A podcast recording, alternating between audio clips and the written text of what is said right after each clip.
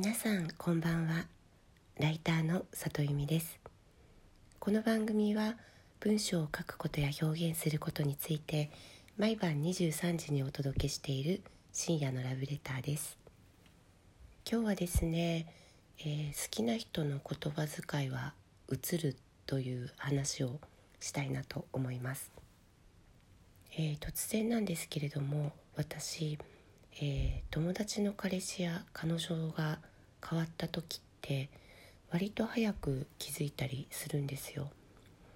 あとは知り合いが不倫を始めたりとか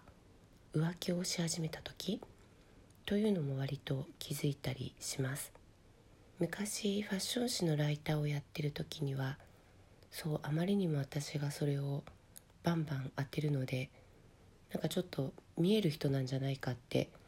思われていた時期があるんですけれどもそうじゃなくてうん割とまあ近しい人やよく会う人の場合その人の口癖や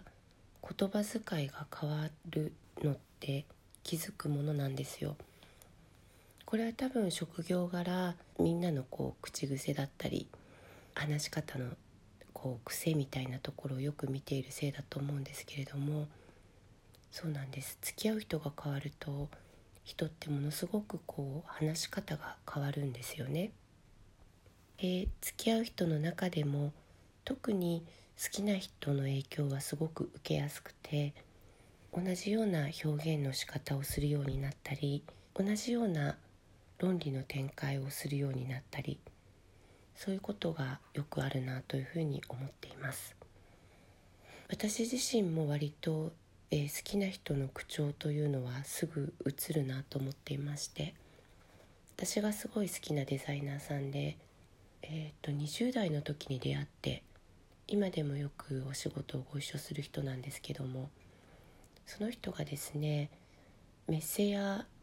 LINE のやり取りでよく「あれ」っていう言葉を使うんですよ。あれっていうのはカタカナのあれなんですけれども例えば「あ分かったよあれしとくねっていうような言い方をその人はよくするんですよ。で、まあ、今でこそ結構あれしとくねって書く人増えてると思うんですけども当時、まあ、15年ぐらい前かな、うん、そういう書き方する人って全然いなくてわすごいなんかおしゃれだなと思ったんですよね。で気づくとなんかその表現の仕方が私もすごく映っていて今はよく原稿の中にも、えー、あれって私はカタカナでよく書くことがあります。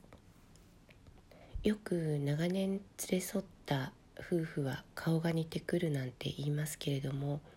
私は顔も似てくるかもしれないけど、まあ、何よりこう言葉の扱い方が似てくるなと思っていてなんかそういうのってすごく素敵だなと思っています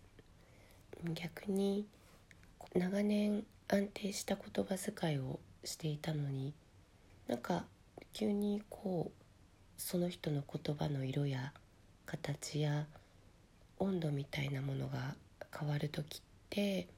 パートナーの人が変わったんだなっていうことが多かったりあ好きな人ができたんだなって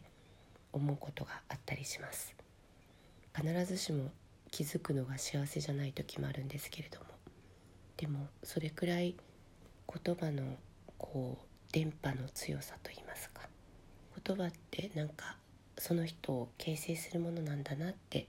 そういう時には思います、えー、今夜も来てくださってありがとうございました。また明日も23時にお会いできたら嬉しいです。ライターの里由美でした。皆さんおやすみなさい。